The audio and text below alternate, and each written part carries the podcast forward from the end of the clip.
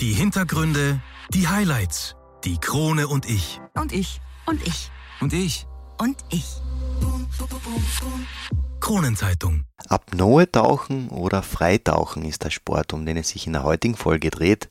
Peter Stettiner ist mein heutiger Gast und er nimmt mich mit in eine Welt, die ich mir persönlich nur schwer vorstellen kann. Jedoch merkt man bei ihm die Begeisterung für diesen außergewöhnlichen Sport und seine bildhaften Erklärungen machen absolut Lust auf mehr. Peter erzählt von Faszination, Schwerelosigkeit, Glücksgefühlen und das alles im Element Wasser. Aber wie immer hört er am besten selbst hinein. Viel Spaß mit Folge 61. Einwürfe. Der erste Sportpodcast der Kärntner Krone. Die Audioplattform für Leistungssport, Vereinssport, Breitensport und Gesundheitssport. Ein Podcast zum Mitreden, zum Zuhören, zum Nachmachen. So bleiben wir alle in Bewegung. Ich bin Patrick Jochum. Schön, dass du mit dabei bist.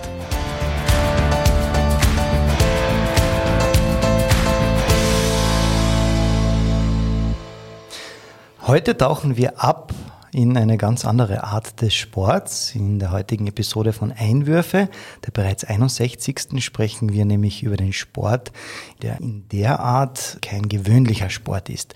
Es geht nämlich um das Apnoe-Tauchen. Zu Gast bei mir habe ich einen internationalen Tauchlehrer, der der Meinung ist, dass jeder gesunde Mensch diese Form des Tauchens erlernen kann. Sein Name ist Peter Stettiner. Hallo Peter, schön, dass du heute die Zeit gefunden hast. Hallo, vielen herzlichen Dank für die Einladung. Sehr, sehr gerne. Wir starten gleich mitten rein ins Thema. Äh, Peter, was genau ist denn eigentlich das Apnoe-Tauchen? Was kann man sich vorstellen? Ja, das ist eine gute Frage. Und diese Frage stelle ich auch eigentlich vielen immer, die mir die Frage stellen, was machst du da eigentlich? Und ich mag eigentlich das Wort Freitauchen viel lieber, wenn ich ehrlich bin, weil das definiert es viel besser oder so, wie ich das Ganze auch definiere.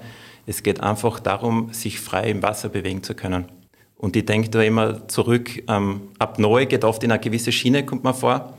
Und durchs Freitauchen definiert es viel mehr, wie zum Beispiel, wenn ich denke, früher, wenn die Menschen angefangen haben, das erste Mal Fische zu fangen, haben sie irgendwann einmal abtauchen müssen und die Fische fangen mit Habune oder egal mit was. Und, und das ist für mich die ursprünglichste Form des Freitauchens. Sehr spannend, ähm, genauso wie du sagst, Apnoe tauchen oder Freitauchen.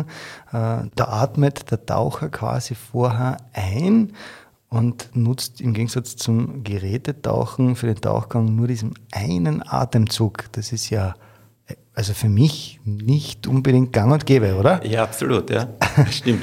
ähm, kommen wir vielleicht genau zur Atmung, denn die Atmung ist ja normalerweise ein unwillkürlicher Vorgang, der aber auch bewusst gesteuert werden kann. Ähm, wir kennen das zum Beispiel von Achtsamkeitstraining und so weiter. Und für das Freitauchen wird es aber auch gezielt trainiert. Absolut, ja. Es hat alles eine gewisse Ähnlichkeit. Also es verknüpft sich immer. Jeder nimmt ein paar Sparten woraus, die für seinen Sport passen. Bei uns ist er vielleicht ein bisschen vom Yoga auch abgeschaut, muss ich sagen, mit der Atmung. Und es ist ein, kein Hokuspokus, aber mit der Atmung kann man sich entspannen und beruhigen. Und ich habe das selber miterlebt. Ich habe sechs Jahre lang Panikattacken gehabt, vom 24. Lebensjahr bis zum 30 und war damals nicht einmal fähig, dass ich einen Kurs oder so mache, einfach weil ich es psychisch nicht geschafft hätte, weil ich dann Panik gekriegt hätte. Und, und habe dann Unterricht genommen bei einem, einem Freitauchlehrer in Ägypten, der sehr zurückgezogen lebt auf einer Dachterrasse und ist ein bisschen abseits von, von dem Klassischen, sage ich jetzt einmal, macht seine Schiene. Und bei dem habe ich das dann gelernt und, und da habe ich dann gelernt auf einmal, dass ich mit der Atmung mich absolut beruhigen kann. Mhm. Eigentlich kein Hokuspokus, es ist total einfach. Und ab dem Zeitpunkt, wo ich damit gestartet habe, waren meine Panikattacken weg. Ach, echt? Nie mehr gehabt seitdem, ja. Ah, cool. Zwar trotzdem hat man ein bisschen so ähm, dieses Gefühl, man kennt das, wenn eine Panikattacke hochkommt. Das bleibt lang in einem drinnen. Mhm. Aber man hat es im Griff und sagt, nein, jetzt bestimme ich meinen Körper und ich lasse das nicht mehr zu. Und mit Hilfe der Atmung funktioniert das. Stark. Und vielleicht, wenn ich noch dazu erwähnen kann, was noch dazu kommt beim Freitauchen ist, und ich glaube, dass das allgemein oft sehr wichtig ist im alltäglichen Leben, egal bei was für ein Sport, dass man ab und zu ein bisschen seine Komfortzone verlässt. Und beim Freitauchen ist das unter anderem der Fall, indem wir uns in, ins Wasser begeben, also in eine fremde Umgebung für uns Menschen und gleichzeitig die Luft anhalten. Also wir sind jetzt in diesem Moment außerhalb unserer gewohnten Komfortzone und auf einmal kommt man drauf, hey, ich kann das trotzdem vorentspannt machen, das fühlt sich gut an, setzt Endorphine frei Und dieses gesamte Paket ähm, entspannt und tut gut. Voll cool. Wie du das so schilderst, also wirklich sehr, sehr spannend. Was passiert eigentlich im Körper, wenn man so die Luft anhaltet? Ja, sehr viel eigentlich. Vieles, wo man erst jetzt in die letzten Jahrzehnten draufgekommen ist, ist eigentlich sehr spannend. Da ist man draufgekommen, dass wir Menschen, also wir Säugetiere, sage ich mal, dass wir einen Tauchreflex in uns drinnen haben. Und, und früher ist man, hat man gesagt, oder die, die Medizin hat gesagt, Menschen, die tiefer wie 30 Meter tauchen, sterben mhm. an Lungenverletzungen. Und weil einfach die Lunge, wenn wir ab Neutaucher hinuntertauchen in die Tiefe, wird die Lunge komprimiert. Mhm. Also circa auf 10 Meter ist die Lunge bei uns nochmal halb so groß. Nur damit man das ein bisschen verinnerlichen kann. Und auf 30 Meter haben gesagt, drüber geht nicht tauchen, weil die Lunge dann quasi so arg komprimiert wird, dass sie Verletzungen davonträgt. Okay. Und dann hat es auf einmal Taucher gegeben, die 30 Meter tauchen, die 40, 50, 60 und immer tiefer tauchen. Und dann hat man sich gefragt, warum, wie geht das? Und dann ist man draufgekommen, dass der Mensch einen sogenannten Tauchreflex in sich hat, was die Säugetiere im Allgemeinen haben. Und das sind zum Beispiel unter anderem Rezeptoren im, im Gesicht. Das heißt, sobald du mit dem Gesicht ins Wasser gehst, fährt der Körper automatisch eine Spur runter. Also du wirst ruhiger, der Puls mhm. fährt runter. Und gleichzeitig kommt es zu so einer Blutumverteilung im Körper. Das heißt, du, wenn du in die Tiefe tauchst, dann hast du zum Beispiel bei deinen Extremitäten wie Hände und Füße weniger Durchblutung und es lagert sich mehr ins Körper, in die Körpermitte. Mhm. Und dadurch, dass da mehr Volumen in der Körpermitte ist, verhindert es, dass du quasi Verletzungen in der Tiefe hast. Also ist total spannend. Das ist der Tauchreflex. Das ist der Tauchreflex, ja. Aber ich noch nie gehört. Ja, was ich gehört habe oder den ja. ich kenne, ist so eine Würgereflex. Also, äh, aber ich denke mir, ähm, das ist ja vielleicht gerade beim Tauchen für Ungewohnte oder für Neueinsteiger irgendwie so einmal der Fall, dass, äh, dass man sagt, okay, unter Wasser und jetzt, ich kenne das vom, äh, von meiner Sportmatur noch, da musste man ja diese Längen tauchen äh, und dann probiert man irgendwie die, die Luft oder, oder einfach zu schlucken oder wie auch immer und dann ist aber alles andere als entspannend gewesen aus meiner eigenen Erfahrung. Und das ist beim Tieftauchen ganz anders? Beim Tieftauchen ist es anders, aber das ist wieder Teil vom, vom Freitauchen, wo ich sage, die Komfortzone verlassen. Das heißt, wir müssen diesen Atemreiz haben wir auch. Mhm. Je entspannter du bist und Freitauchen ist es rundum Paket ist Entspannung. Je entspannter du bist, desto später kommt dieser Atemreiz oder dieser Würgereiz, wie du das jetzt nennst, dieser, mhm. dieser Atemreiz, der kommt bei uns auch. Aber als, als Freitaucher lernt man damit umzugehen. Das mhm. entspannt zu sehen und sagen, okay, das kommt jetzt, das passiert jetzt, aber das heißt nichts Negatives, das muss ich jetzt einfach akzeptieren, dass das so ist. In der Tiefe verhält es sich ein bisschen anders, da, in, da verspürt man das nicht so intensiv als mehr an der Oberfläche. Mhm. Wie erkennt man aber als fortgeschrittener Taucher den beginnenden Sauerstoffmangel? Ist das äh, ja auch unter anderem Teil des Trainings, damit man nicht umkippt oder in Ohnmacht fällt? Na, dies, es, dies, du kannst es trainieren, mit Sauerstoff einmal klarzukommen, aber das geht dann schon in die Athletenrichtung. Mhm. Wir sind da jetzt im Hobby, im Freizeitbereich, da trainiert man das jetzt da weniger. Es, automatisch trainiert man das ein bisschen mit, wenn man regelmäßig tauchen geht, ist ja. klar. Aber na, den Sauerstoffmangel an sich verspürst du nicht. Mhm. Das ist ganz was anderes im Körper. Das, was du spürst, ist das äh, steigende CO2. Mhm. Das heißt, der Körper will dieses, das, den verarbeiteten Sauerstoff, sage ich jetzt einmal, wieder ausatmen. Unter anderem atmen wir CO2 aus und wir machen das auf einmal nicht mehr. Wir halten die Luft an, der Körper verarbeitet den Sauerstoff und auf einmal sagt der Körper, hey, bitte tu wieder ausatmen. Mhm. Und auf einmal machen wir das nicht mehr. Und das steigert sich dann so, so intensiv, dass dieser Atem, das löst diesen Atemreiz dann aus, dass man sagt, dass der Körper sagt, ich will jetzt wieder atmen. Und das wird irgendwann so intensiv und das ist dann so der, der, der Trigger, den man kriegt, dass man sagt, so, jetzt ist aber Zeit, jetzt höre ich auf. Mhm. Genau. Und ab diesem Zeitpunkt fängt auch der Sauerstoffpegel im Körper ein bisschen zum, im Blut zum Fallen an.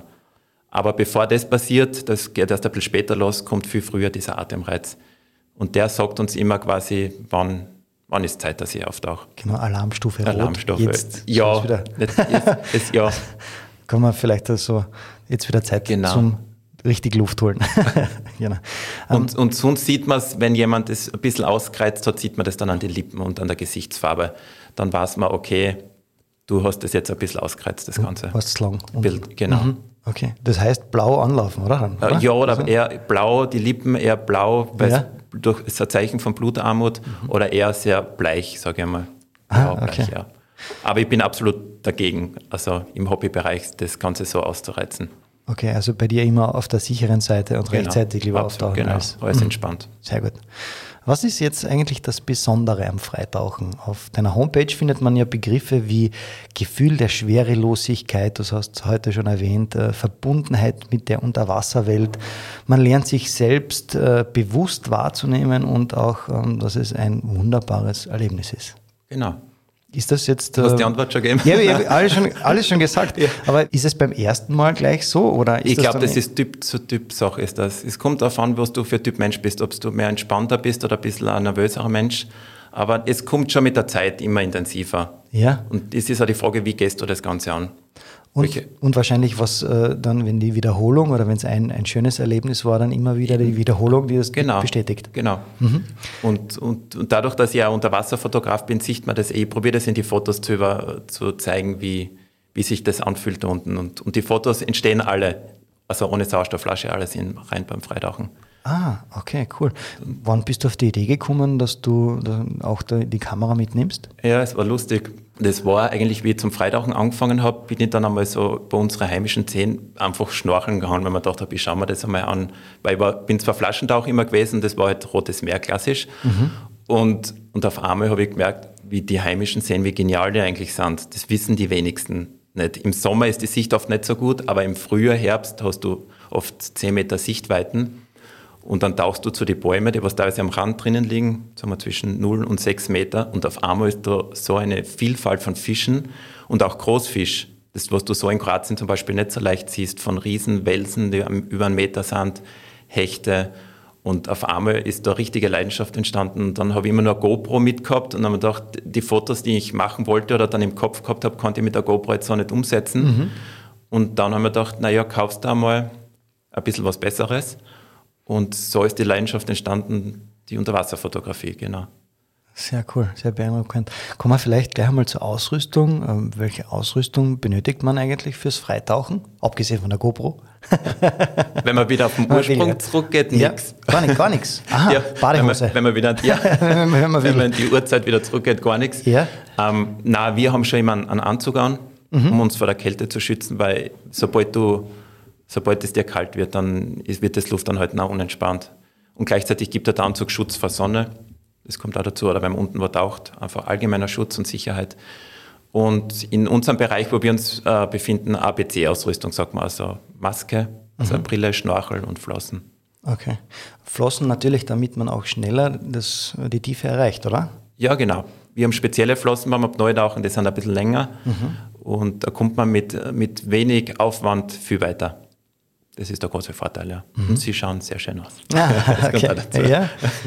Ähm, In dem Artikel bei uns in der Kronenzeitung Mitte Juni 2022 stand, dass du der Meinung bist, dass jeder gesunde Mensch das Tauchen erlernen kann und die Luft sogar bis zu zwei Minuten anhalten könnte und oder 40 Meter tief tauchen könnte. Kann das wirklich jeder? Das, ja, ja, das mit 40 Meter, das habe ich so nicht ganz gesagt, aber Ja, wie viel Meter dann? 30? na, die 40 schon, aber das, das setzt schon Übung voraus. Okay. Mhm. Also das geht jetzt beim Anfängerkurs nicht. Das Ja. muss ich dazu sagen. Dass man nicht glaubt, du kommst jetzt an einen Schnupperkurs und dann tauchst du 40 Meter. Ja. 40 Meter ist schon fortgeschritten. Ja. Also sehr fortgeschritten eigentlich. Aber die zwei Minuten, also ich rede nicht so gern von Zahlen. Mhm. Die Zahlen ergeben sich von deiner Übung und von der Entspannung. Mhm. Deshalb gehe ich eigentlich gern weg. Ich weiß, jeder will Zahlen hören, Mhm. aber ich definiere Freitauchen nicht so gern mit Zahlen, sondern einfach leg dich ins Wasser, entspann dich. Und je besser du das machst und wenn du auf mir hörst, dann knackst du eigentlich die zwei Minuten gleich einmal. Echt? Aber wenn ich mal denke, zwei Minuten sind ja, wenn man kein Handy zur Verfügung hat, extrem lang. Ist lang, ja. Und dann auch noch äh, den Atem anzuhalten, ohne Luft zu holen. Ähm, geht das schon beim Einsteigerkurs? Das geht beim Einsteigerkurs, ja. Also eineinhalb Minuten sind, ist so gut wie immer. Ja? Und zwei Minuten und drüber geht auch, wenn man das so jetzt in Zahlen definiert. Im Wasser ähm, hat man ein anderes Zeitempfinden. Ja? Am besten gar keins, einfach drin liegen, entspannen. Aber das ist der, was an der Oberfläche ist und auf denjenigen aufpasst, der jetzt gerade die Luft anhält, für den ist dann zwei Minuten auf einmal denkt, boah, das ist ewig. Aber der, was im Wasser liegt, der verspürt das auch nicht. Das ist ganz ein eigenes Gefühl. Okay, das heißt, du als Trainer bist daneben und wahrscheinlich da irgendwo, wo man noch stehen kann und sagt, du legst dir jetzt hin und 3, 2, 1, go. Nein, nicht 3, 2, 1, Go. Das hat alles, alles mit Vorbereitungen zu tun. Okay. Alles, genau. Das Um und Auf, je entspannter der Tauchgang ist, desto besser musst du dich auf den Tauchgang vorbereiten. Mhm. Das heißt, bevor du abtauchst, das unterscheidet uns, wenn du jetzt uns wo tauchen siehst oder einen klassischen Schnorchler, wo es so hektisch abläuft, siehst du auf einmal einen Freitaucher, der macht wenige Züge geschmeidig und zack, auf einmal ist er auf 10 Meter unten und kommt hoch und, ist, und lacht dabei. Mhm. Und, und, das ist, und da ist die Vorbereitung des Um und Auf. Also das Herunterkommen im Puls runterfahren mit Hilfe der Atmung und genau, das macht man so zwei bis drei Minuten, sage ich einmal. Und dann hält man die Luft an. Wenn man mal unten ist, muss man ja auch irgendwann einmal wieder rauf, sagt man. Ja. ähm, spätestens, wenn der Körper sagt, Alarmstufe rot. Ähm, habt ihr dann ähm, auch diese Sicherungsleinen, die man so aus diesen Dokumentationsfilmen kennt, damit man wieder zurückfindet? Weil ja, ab einer gewissen Tiefe ist ja trotzdem schon sehr dunkel und ja. Gerade bei uns in die Seen, ja. Ja, mhm. Brotkrümel werden irgendwie von den Fischen weggeschnappt. Also ja. wäre schon die Leine, oder? ja. Gibt's, macht ihr das dann auch damit? Ja, wir ja. machen das auch, genau. Das kommt immer davon, was du jetzt machen musst beim Freitauchen, weil ich sage, das, das geht ein bisschen in die Disziplinrichtung, mhm. was ich extrem cool finde und das selber auch gern trainiere. Und auch in Kursen mache ich das so, weil es einfach leichter ist, wenn man ein Seil hat, weil eine Orientierung da ist als wenn ich jemanden einfach sage, tauch jetzt einfach da irgendwo runter. Nicht so mhm. hat das alles ein bisschen, mhm. genau. Verstehe. Hat man einen Überblick. Ja, wir tauchen auch mit, mit einer Boje und Seil dann in die Tiefe runter, ja. Ah, cool. Mhm. Kommen wir zu einem weiteren wichtigen Thema, allgemein beim Tauchen, der Druckausgleich. Ähm, auf was muss man hier beim Tauchen und vor allem beim Auftauchen denn achten? Der Druckausgleich ist auch das wichtigste Thema neben der Entspannung, sage ich jetzt einmal beim Freitauchen, ein großes Thema. Das ist, unterscheidet uns vom Flaschentaucher. Dadurch, dass unsere Lunge komprimiert wird, oder der ganze Körper und unter anderem die Lunge, wird der Druckausgleich in der Tiefe immer schwieriger zu meistern. Mhm. Das ist ein Teil. Und das, da muss man dann umlernen. Es gibt verschiedene, das fällt dann in die Technik rein, Techniken, um den Druckausgleich in der Tiefe meistern zu können. Also den muss man regelmäßig machen. Das, was viele oft nicht wissen, eben diese Regelmäßigkeit, gerade die ersten zehn Meter, da ist ein großer Druckunterschied, Lunge von normal auf halb so groß, also eine Verdoppelung des Drucks. Deshalb muss man da fast jeden bis jeden zweiten Meter Druckausgleich machen. Das will ich dazu sagen, weil viele sagen oft, weit auch runter mache ich meinen Druckausgleich, trotzdem tun die Ohren weh. Ja. Du musst ihn durchgehend machen. Aha. Ja. Das, das wird dann weniger. Okay, das heißt aber Druckausgleich, also klassischer Nasen zuhalten und so wie wenn man niest, oder? Ist das, das, das wäre die, das wär die, genau. Die Anfängervariante. Die Anfängervariante, Anfängervariante ja, wie, ja. wie macht das dann der Experte? Der Experte, viele, würde ich gar nicht sagen, es ist unterschiedlich individuell. Manche machen diesen anderen Druckausgleich, Frenzel heißt der, machen den automatisch. Mhm. Die anderen tun es mit Hilfe von Ausatmen und die anderen machen das mit Frenzel. Dann nimmt man die Luft äh, in den Mund her und mhm. macht diesen Druckausgleich. Das ist für entspannter. Also nicht in Form vom Ausatmen, okay. sondern mit Hilfe des Kehlkopfs macht man dann den Druckausgleich. Ich kann mir jetzt noch gar nichts vorstellen. Wie kannst du kann, kann, kann Ja, zeig einmal, wie, wie, wie, würde das ausschauen, wie, wenn ich sage, jetzt bin ich unten? Okay. Ja.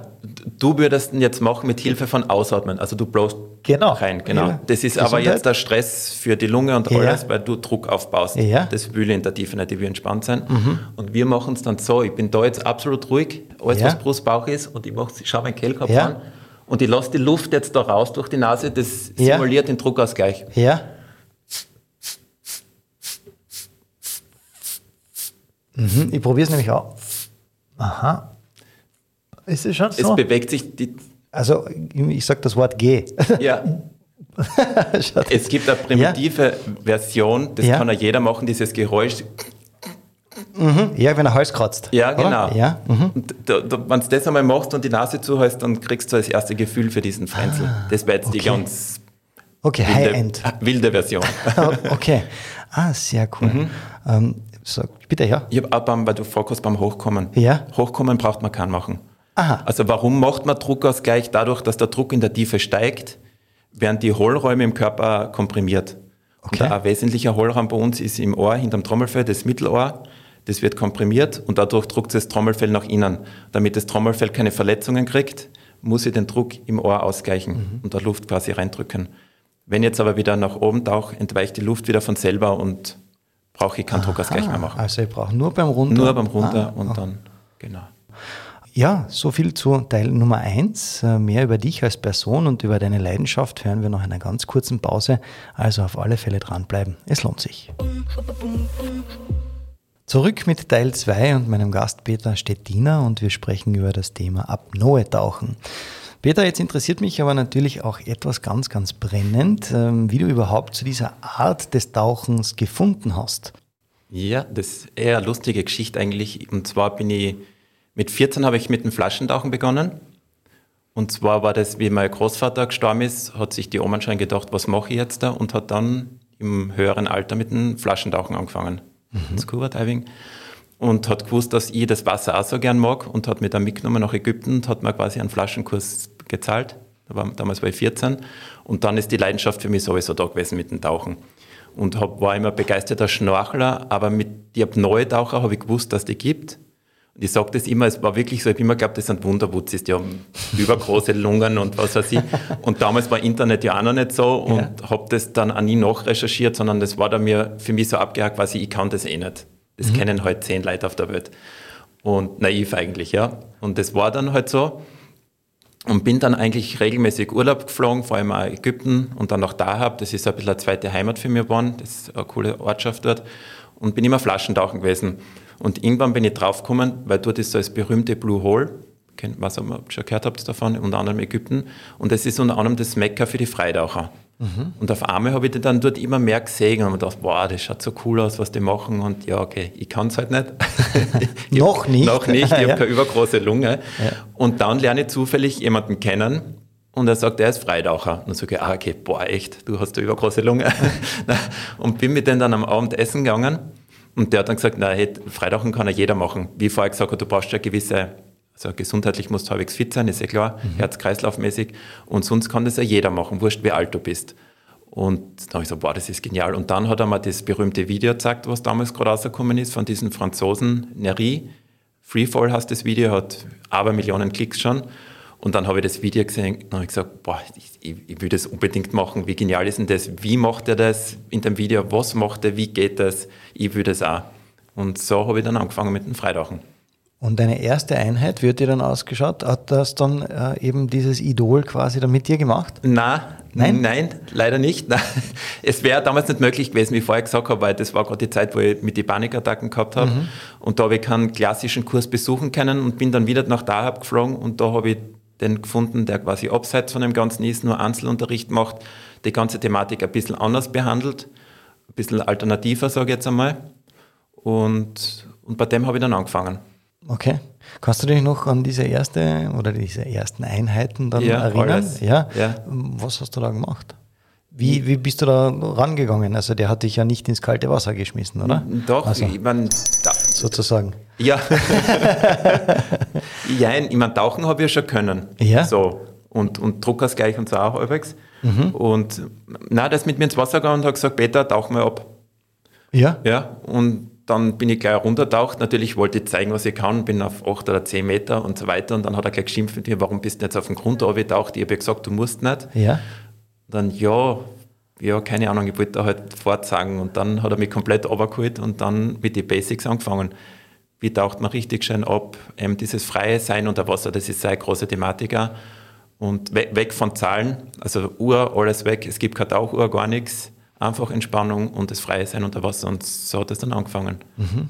Erinnert mich ein bisschen an äh, diesen Comicfilm, äh, wo dieser Pinguin ja surfen lernen will und sich immer wieder ins, äh, auf sein Surfbrettel wirft und aber der, der große Meister ihn zurück quasi holt und dann sagt, na, zuerst wirst du mal das eigene Board schön aus dem Baum herausschnitzen.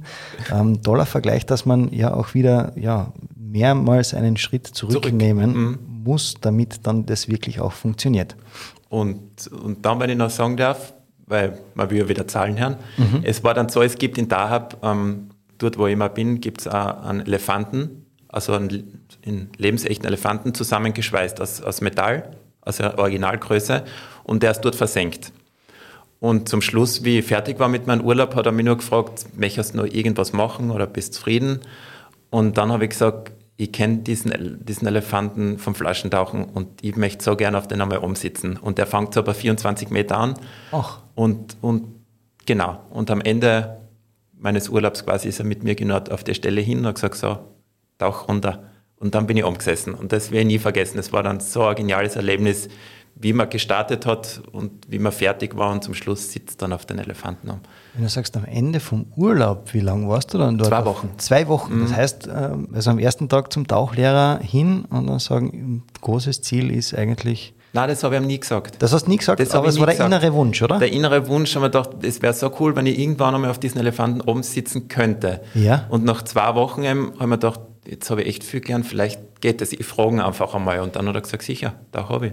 Sehr cool. Also binnen zwei Wochen. In zwei Wochen bin ich dann da umgesessen. Ja. Wow, das war echt 24 Meter, das muss man sich mal vorstellen, wenn man, ja, das ist, ich komme vom Handball, also 20 Meter ist genau bis bei der Mittellinie, mhm. 24 Meter und das in die Tiefe, also sehr, sehr beeindruckend.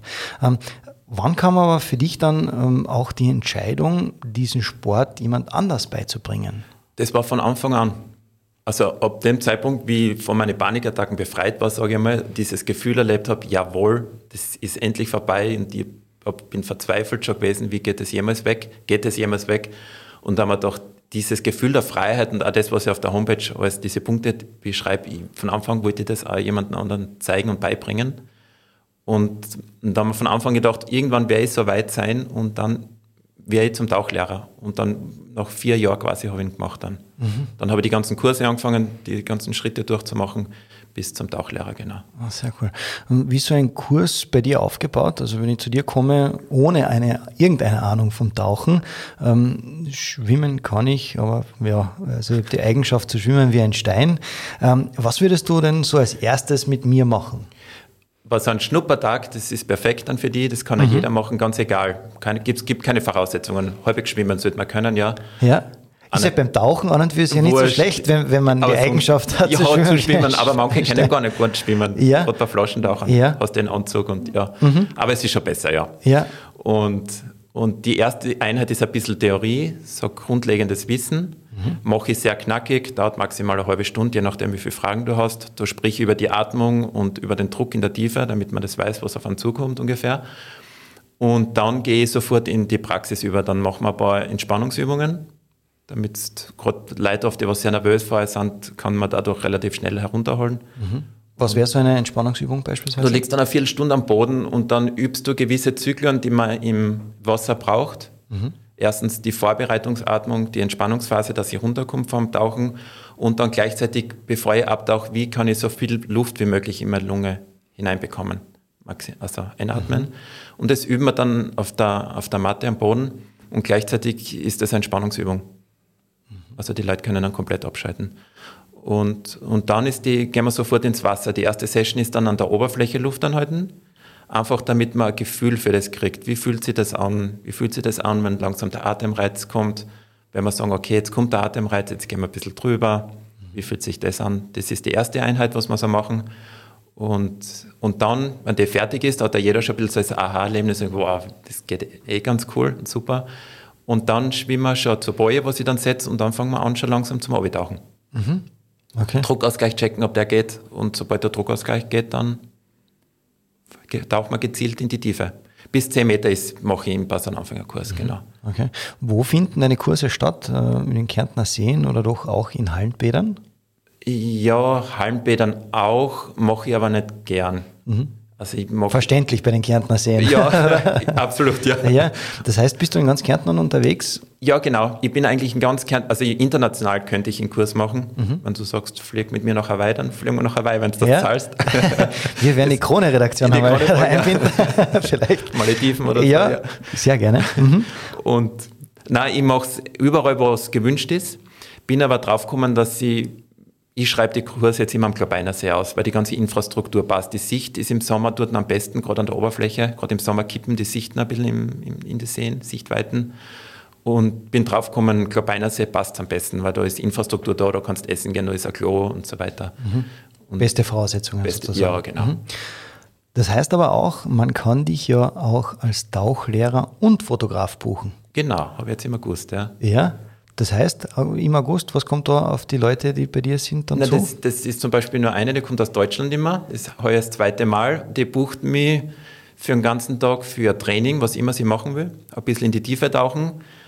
Und für sie ist es wichtig, das Gefühl zu kriegen in die Seen ähm, ähm, der Kältesprung, was wir haben. Dass ab 10 Meter oder so auf einmal alles von 25 Grad auf einmal hat es nochmal 12 Grad und dann auf einmal jetzt nochmal 7 oder 4 Grad. Mhm. Das ist für sie ganz spannend, dass man auf das ein bisschen lernt, umzugehen in der Tiefe und dann gleichzeitig Fotos machen, genau. Also du begleitest das als Tauchlehrer und dann schierst da die Fotos genau. dementsprechend dazu. Auch das, was ich machen will. Mhm. Wenn man dich also buchen möchte oder einen Kurs bei dir machen möchte, äh, wie findet man dich? Also für Kurs auf Freedive Kärnten hast du meine Homepage. Freedive Kärnten. Kärnten. Oder Freitauchen Kärnten eingeben auf mhm. Google, dann komme ich, glaube ich, einer der ersten. Mhm. Ich arbeite mit anderen ähm, Tauchshops und so zusammen, also man kommt dann relativ schnell zu mir. Social Media auch präsent? Ja, aber da bin ich ein bisschen faul. sehr ehrlich? Ja, bin okay. ich ehrlich. Gerade Instagram bin ich sehr ja. nachlässig. Ja, ja. Aber man findet dich man trotzdem, findet mich, wenn, ja. man, wenn man Peter Absolut. Stettiner genau. eingibt, dann findet man dich genau. auch auf Social Media. Das ist ein bisschen Ansporn, dass ich wieder mehr mache. Ja, ja das ist da auch. Das bewegen wir. Ähm, ich habe gesehen, dass du ja auch sogar im Winter tauchen gehst. Gilt das irgendwie zur Abhärtung oder warum? Ja, ich habe mir schon gedacht, dass das kommt. Ja. Ja, da sind wir auch schon bekannt jetzt mittlerweile. Ähm, das ist mit Corona entstanden bei uns. Ich wollte das Kältetraining schon immer machen, aber es hat nie jemand mitgemacht. Und mit Corona auf einmal ist, ist eine relativ große Gruppe entstanden. Also von zwei bis, bis acht Leute, sage ich jetzt einmal, aber für das finde ich es groß. Corona-konform. Corona-konform, ja. genau. Ja. Und du hast die Abstände einhalten können und mhm. hast dich draußen getroffen. Das Ganze hat nur zehn Minuten, Viertelstunde dauert und dann ist wieder jeder gefahren und jeder war happy, dass man sich gesehen hat. Und zwar war für uns spannend zu wissen, die anderen sagen, wenn ich ins Wasser gehe, du wirst krank. Mhm. Ich gehe ja im Winter schön warm anziehen, ja nicht ins Wasser, eh klar, sonst wirst du krank. Und die anderen sagen, gibt es Bücher, die schreiben, du wirst nie wieder krank durch die Kraft der Kälte zum Beispiel. Und wir waren neugierig, was da dran ist und haben dann einfach zu zweit angefangen, ab Oktober ins Wasser zu gehen und um zu schauen, was passiert. Und gesund geblieben, oder? Und gesund geblieben, ja. Ja, das heißt, ähm, diese, mit diesem Vorurteil können wir aufräumen. Genau, wenn man es richtig angeht, stärkt das Immunsystem, genau. Ja. Und es ist wieder so ein Ding, ein bisschen die Komfortzone verlassen. Das ist für uns immer das, was irgendwie wichtig ist, dass man sagt, boah, wie kann man, draußen hat es minus 10 Grad, wie kann ich dann in das 3 Grad kalte Wasser gehen? Und das funktioniert, wenn es dir darauf einlässt und auf einmal sind alle, alle Strahlen, wenn es rauskommen, Endorphine werden freigesetzt also es ist ein cooles Erlebnis. Ich habe so ein Bild jetzt gerade vor mir im Kopf und zwar zuerst der Saunagang, ja, Aha. ich klassisch aufheizen und dann in den Schnee beziehungsweise eben in den See rein. Wenn du jetzt auch sagst, ihr habt euch da ähm, extra dafür getroffen und das drei Grad kalte oder warme Wasser, wenn man es äh, haben möchte, ähm, das heißt, es war ja schon Eis drauf, oder? Ja. Das heißt, man macht vorher beim Einstieg ein Loch und da lässt du dann die Leute rein. Und äh, wenn, das, wenn du sagst, nach 15 Minuten ist das vorbei, das heißt, äh, jetzt Kleider ausziehen und rein? Oder wie kann man sich das vorstellen? Ja, quasi, wir, ich habe so eine Faustregel auch selber herausgefunden und auch durchs Lesen. Ähm, die Wasserzeit ist gleich ähm, die Temperatur. Das sollte man nicht überschreiten. Das heißt, wenn ein See drei Grad hat, soll ich nicht länger wie drei Minuten drin bleiben. Das mhm. ist dann schon grenzwertig. Okay und äh, eher drunter. Deshalb dauert es nicht lang. Die Minuten oder so drin bleiben ist oft eh schon lang und dann raus. Aber da geht man nicht mit dem Kopf unter Wasser, oder doch? Ähm, wir sind komplett durchgemischt. Da ist, kann, bei dem kann ja jeder mitmachen. Ganz, wir treffen uns. Die einen gehen nur rein zum Verweilen im Wasser, ja. so, so reinhockeln quasi. Und wir sind zwei, drei Leute, die auch dann tauchen. Ah. Wir gehen dann, genau. Aber das macht nicht mehr jeder, weil es halt echt, das muss man echt mögen, ja. Muss man schon sagen. Und okay. da wissen, was man tut, weil das, ja. genau. Also, also abgesehen jetzt äh, vom Mögen, aber das stelle ich mir spannend vor, wenn du sagst, tauchen, geht das dann irgendwie nur kurz in die Tiefe tauchen oder dann beim anderen Loch wieder raus? Ja, genau. Wir haben zum Beispiel gehabt, ähm, einmal, da sind wir eher gefilmt worden, da ist der Kollege dann zum Beispiel unter dem Eis 50 Meter taucht. Oh, nur? Genau. Also Länge. Ja. Der hat von einer Seite vom Steg rein und auf der anderen Seite wieder raus. Und dazwischen waren noch zwei Löcher, dass, falls was ist, dass er wieder rauskommen kann. Ein Seil ist drunter gespannt als Orientierung. Genau. Das wäre meine nächste Frage mhm. gewesen, wie man dann so auf ja, genau. gerade tauchen kann. Weil ja, wenn, wenn man unterm Eis ist, da, da schaut ja alles gleich aus. Genau. Dann, ah, Aber absolut, das ist, da muss man echt schon wissen, was man tut. Also, genau. Sehr gut. Etwas Spannendes habe ich auch äh, über dich herausgefunden, und zwar, dass du unter anderem auch Musik machst. Oh. Allerdings keine gewöhnliche. Du nimmst nämlich auch die Musik bzw. die Resonanzen von Pflanzen auf. Ähm, Was für eine Mucke spielen denn die Pflanzen? Das entscheiden sie. Ja. Es liegt nicht in meiner Hand. Ja, auf Social Media kann man das nämlich äh, nachverfolgen. Äh, da hast du das eine oder andere Video gepostet. Wie kommt man auf so eine Idee, dass ich jetzt quasi die Schwingungen, Resonanzen von Pflanzen aufnehmen möchte? Das ist eine gute Frage. Ähm, keine Ahnung. Und Einfach- wie macht man es dann auch? Ja, das ist eine eigene Form mit diesen modularen Synthesizern, mit denen ich da arbeite. Das, ja, das ist Klangforschung, ist das mehr. Da geht es jetzt gar nicht so als Konzept, ein richtiges Lied, ein klassisches Lied zu machen, sondern es ist einfach so Klangforschung und, und Experimentieren und schauen, was dabei herauskommt. Wann bist du auf die Idee gekommen, dass du sowas machst? Das ist schon lange. Also vor allem mit der elektronischen Musik beschäftige ich mich schon seitdem ich 18 Jahre bin. Und immer, immer mehr dann, dann bin ich immer größer geworden, habe ein kleines Studio und so gehabt, bin dann wieder aber kleiner geworden, reduziert und mache es jetzt nur mehr für mich. Und habe mich, meine ganze Richtung hat sich verändert in so in diesen Ambient-Bereich, sage ich jetzt einmal. Und da war die Klangforschung für mich gerade genau zum Beispiel bei diesen Pilzen, Birkenpilz ist das, was du meinst, genau, zu schauen, was für eine Resonanzen die abgeben. Obwohl ich einer so die, die Tonart und so gebe ich ihnen vor, weil sonst klingt das schon schief, das Ganze. Also die, Ja. die Tonart, ich begrenze sie an dem, was sie spielen dürfen quasi. Aber die Resonanz geben in dem Fall die Pflanzen, ja. Ja, aber wie kann man sich das vorstellen? Also ich, äh, Musik sagt mir auch etwas, ja, ähm, und man kennt beim Anprosten, sage ich mal, von äh, den Weingläsern, dass das dann auch nachschwingt. Jetzt dann sagst du, du gibst das den Pilzen irgendwie vor. Wie macht man das? Stupst man die an oder kitzelt man die oder äh, Kann man- wie schaut das aus? Ja, das elektrische Teil habe nicht ich erfunden. Okay. Das muss man schon sagen, das kauft man. Ja. Das das überträgt. Aber ja, du kannst sie triggern quasi, ja, durch Streicheln, Berühren und sie reagieren drauf. Ja. Ist ganz schräg. Ich habe es erst jetzt wieder zu Hause probiert mit, mit Orchideen und was weiß ich. Oder bei mir selber drauf pickt und mhm. Echt? Sehr spannend. Wenn du sagst, äh, schräg trifft es nämlich ganz genau. Man Ja. denkt, äh, ja, wie kommt man auf die Idee, eines Tages im Strandbad liegt man vielleicht am Handtuch äh, und hört ein bisschen ins Gras und dann kommt einem die Idee. So vielleicht ungefähr. Ja, ja, ist so. Wird so entstanden sein. Ähm, eine Frage, die natürlich nicht fehlen darf, ist, ähm, wenn du deine bisherige Karriere in sportlicher, aber auch natürlich in privater Hinsicht, wenn du daran zurückdenkst, was würdest du sagen, was waren deine absoluten Highlights? Boah. Gibt es viele wahrscheinlich. Ja, es gibt viele. Ja? Mein größtes Highlight war, das ist aber auch privater Natur, eine Lebensumstellung. Ich hab, ohne dass ich jetzt zu sehr ins Private gehe, aber die Panikattacken waren nicht umsonst in meinem Leben. Und ich habe mit 30 mein Leben umkrempeln müssen, quasi so einen Reset machen. Und das war, dass ich das damals geschafft habe und, und Energie geschafft habe, dass ich sage, jetzt ist Schluss. Also ich habe mich auch von vielen verabschieden müssen, auch von meiner Familie und so weiter. Das, und, und die Panikattacken waren weg. Das war so ein, mit Hilfe des Freitauchens, das war ein Moment, der, ja, es war einzigartig.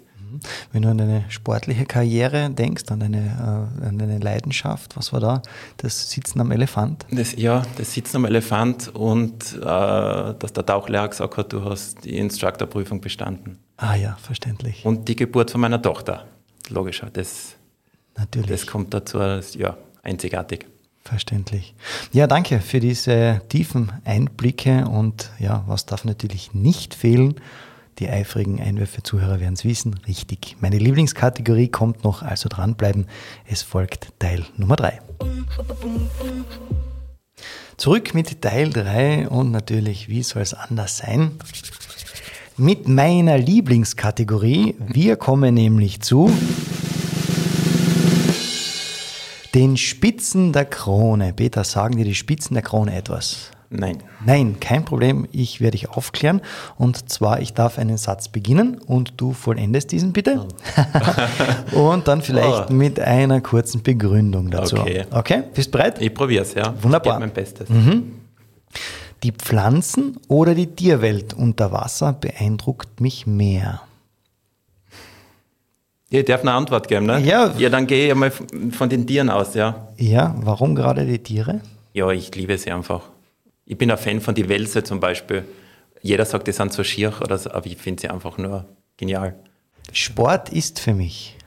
Ähm, Entspannung, Oberkommen vom Alltag, Ausgleich, weg von Zahlen oder Wettkampf oder irgendwie, sondern einfach für mich was Gutes tun.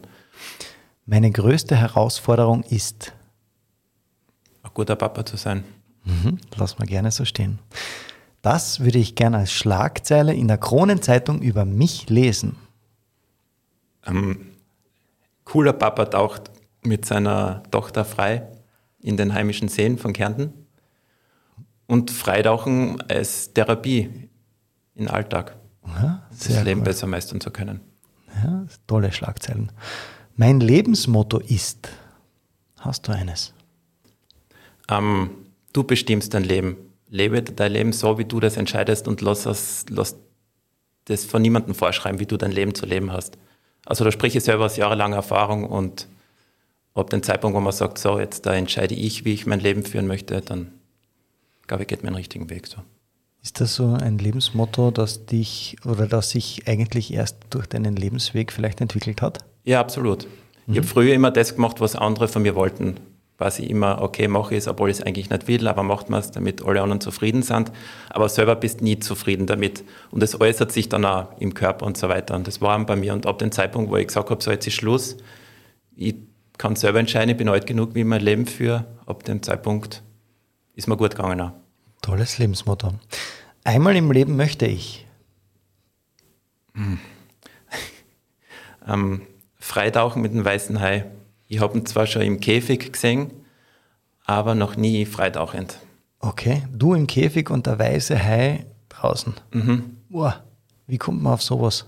Ähm, also alle kennen wahrscheinlich den Film Weißer Hai. Ja. Und dementsprechend wahrscheinlich ein bisschen. Ja, man, man, hat von die Haie ein bisschen ein falsches Bild. Ja. Zusätzlich, sicher ist er ein Raubfisch, was man mit Respekt genießen muss. Es gibt welche, die gefährlicher sind, welche weniger. Aber beim Löwen gehst du auch nicht einfach so ins Gehege rein und beim Hund haust du auch nicht einfach so zu seinem Gesicht zu, weil er automatisch aus Reflex beißen könnte. Nicht? Mhm. Also es hat, man hat, muss die Tierwelt mit Respekt begegnen. Das ist einmal das Erste. Und ich bin vor einigen Jahren nach Südafrika geflogen weil ich wollte schon immer mal den Sardine Run machen. Das hat man vielleicht schon im Universum gesehen.